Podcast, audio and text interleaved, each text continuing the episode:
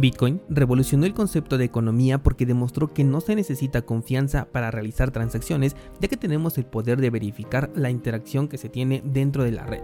Y lo mejor de todo es que se puede hacer de manera seudónima, ya que es posible que cada persona verifique el resultado de las transacciones que le competen de manera libre y gratuita, sin la necesidad de involucrar la identidad de las personas más allá de los involucrados en estas transacciones un concepto revolucionario con el que lamentablemente estamos terminando gracias a la comodidad y velocidad.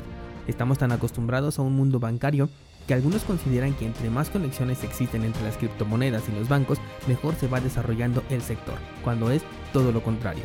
Estamos perdiendo esa revolución creada en 2009 y la estamos convirtiendo en un producto más de empresas y bancos con las mismas o incluso mayores desventajas. Yo soy Daniel Vargas, fundador de cursosbitcoin.com y hoy vamos a hablar sobre la pérdida de privacidad en terreno cripto. Estás escuchando Bitcoin en español. Comenzamos.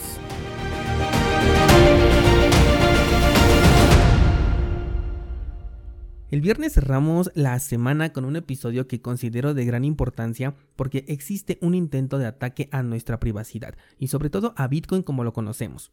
Aclaro de una vez que esto no es alarmismo, que Bitcoin siempre se podrá seguir manejando como siempre lo hemos hecho y que a nivel de protocolo no sufre ningún efecto. Sin embargo, es la comodidad de las personas las que hace que plataformas centralizadas se vuelvan prácticamente esenciales para el uso de las criptomonedas, siendo que estas plataformas, si quisiéramos nombrarlas de otro modo, les podríamos decir simplemente bancos cripto, porque no son otra cosa que eso, una entidad centralizada que nos permite la interacción con las criptomonedas. Me resulta muy interesante ver el fenómeno por el que estamos atravesando porque tenemos en nuestras manos una tecnología que lo está cambiando todo y muchas personas solamente quieren estar dentro del sector por las ganancias económicas. No sé si esto sea nada más parte de, la curva de aprendizaje porque sé que es parte del proceso. La gran mayoría llegamos a este sector motivados por el hecho de que supimos que algunas personas estaban ganando mucho dinero invirtiendo en criptomonedas. Pero ya una vez que conoces que hay algo mucho más valioso en lo que Bitcoin nos ofrece, al menos a mí me cambió la vida. Estamos ya en un entorno donde la interacción digital es prácticamente imposible de evadir. Sé que hay específicos lugares en donde no es así, pero cualquiera que en este momento esté escuchando mi voz vive en un entorno de inevitable interacción digital de una u otra manera. El enorme problema que viene con esta adopción tecnológica masiva es que pasamos a convertirnos en productos, y de hecho productos muy bien costeables pero poco remunerados. Es decir, nos brindan acceso a plataformas de manera aparentemente gratuita, pero en realidad estamos pagando con información, y dicha información es la moneda de cambio más valiosa en este momento, incluso todavía más allá que el propio Bitcoin en términos monetarios. Estudiar análisis de datos es algo muy demandante en este momento y que lo va a seguir siendo. Tan es así que incluso dentro del entorno cripto el análisis de datos es de extrema importancia y lo será todavía mucho más para los reguladores quienes no van a vacilar en invertir en esto. Aquellos que vimos nacer la explosión digital y fuimos eh, experimentando y creciendo junto con la tecnología, ya no podemos dar vuelta atrás y empezar de cero. Nosotros ya alimentamos a los algoritmos de manera impresionante por toda la experimentación que hemos tenido con la tecnología y por ello es que ahora podemos interactuar de una manera tan eficiente que a veces incluso pensamos que nuestros dispositivos nos están escuchando constantemente por lo acertados que son. Y no niego que también lo sea, pero la mayor parte es por toda la información que ya le hemos entregado al algoritmo y que ya es capaz de conocernos incluso hasta predecir nuestras acciones. Al igual que la información, la economía se ha movido en un entorno completamente controlado.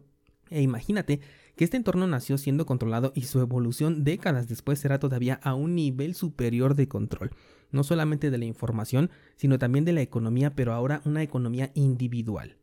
Aquí es donde entra Bitcoin porque gracias a su protocolo podemos realizar transacciones económicas en donde no necesitamos ligar nuestra identidad. Es decir, estamos evitando dejar datos por todos lados al mismo tiempo que realizamos transacciones económicas. Los dos puntos en donde el control de la información es completamente crucial, sobre todo para quienes quieren controlarte. Es por ello que Bitcoin como protocolo es súper importante para nuestra generación.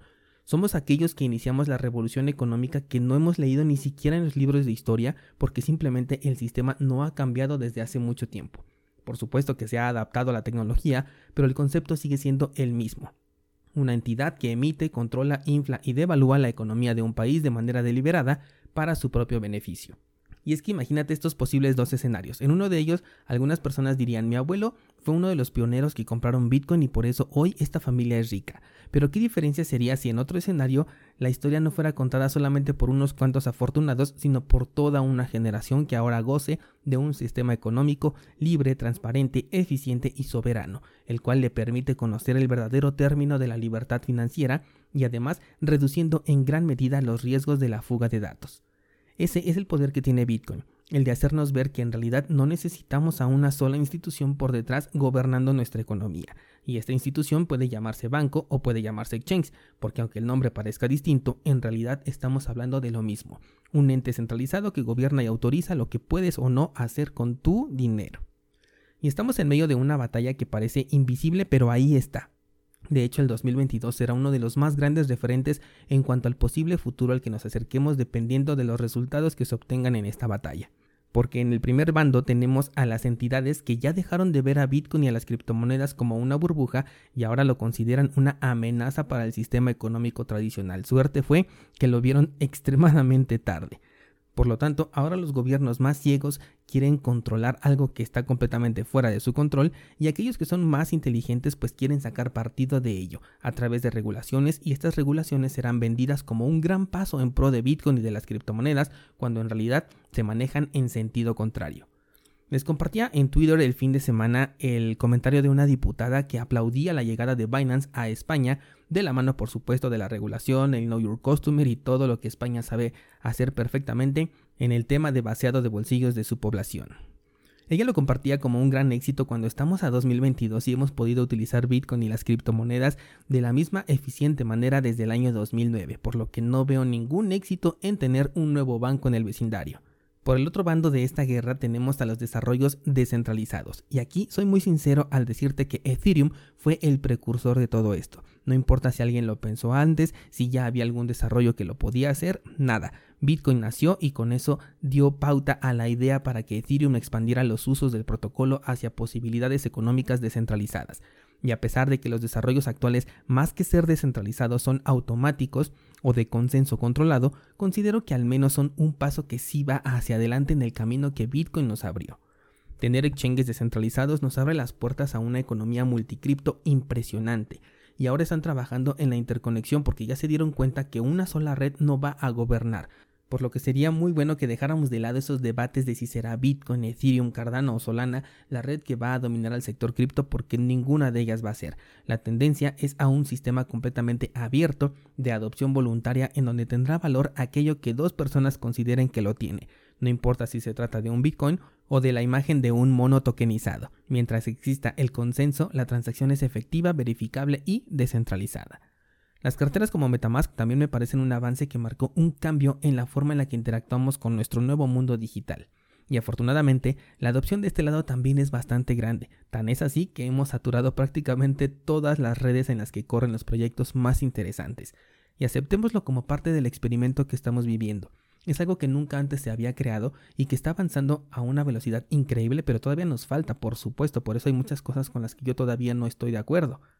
Así que vamos a tener errores, pero cada error representa una demostración más de cómo no hacer algo para encontrar finalmente el cómo sí hacerlo. Como dije, estamos en un sector de adopción voluntaria donde cada quien toma la decisión de entrar o no a DeFi, a los NFTs, a los criptojuegos, metaversos, etc. Hoy pueden ser fracasos, pero el conjunto de todo lo que va saliendo nos ayuda a comprender más lo grandes que son las posibilidades y ayudará a tener mejores desarrollos en el futuro. Considero que el talón de Aquiles ahorita es que la economía sí o sí se mueve en fiat y estamos completamente acostumbrados a ello.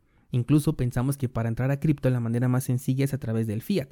No cabe duda de que necesitamos pasar por el sistema tradicional si lo que buscamos es una conversión de dólares, pesos, euros, lo que sea a criptomonedas. Pero en la medida en la que aprendamos cómo entrar a cripto sin fiat, las cosas van a ser todavía mejor para nosotros porque una vez más le quitaremos ese poder a los bancos tradicionales y a los nuevos bancos que conocemos con el nombre de exchanges. Seguro que ahora piensas, bueno, pero ¿cuáles podrían ser esas opciones? Ok, la más sencilla es que simplemente cobres directamente en criptomonedas por tus productos o servicios.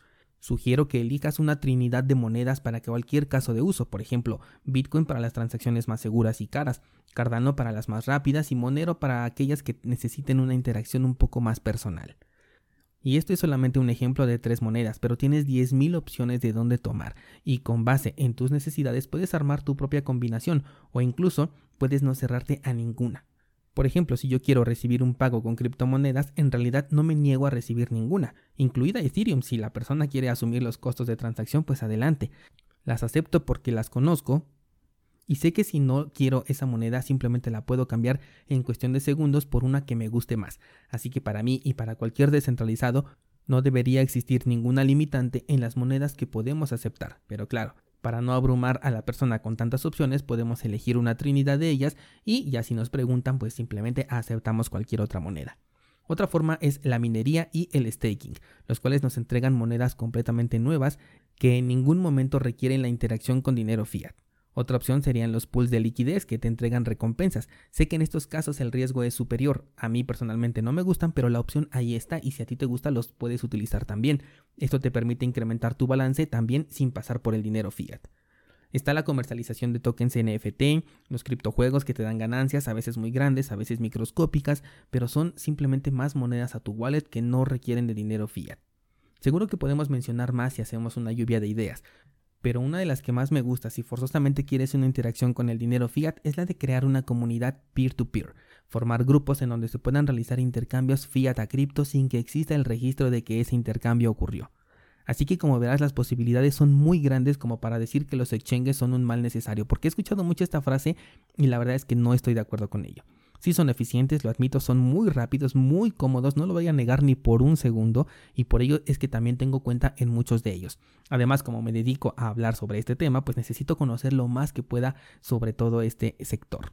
Por eso es que sé perfectamente de la comodidad al utilizarlos. Pero bueno, yo con este episodio lo que quiero es contribuir a que busquemos apoyar más los entornos descentralizados que nos van a brindar un mayor beneficio que aquellos que son centralizados y nos regresan al pasado.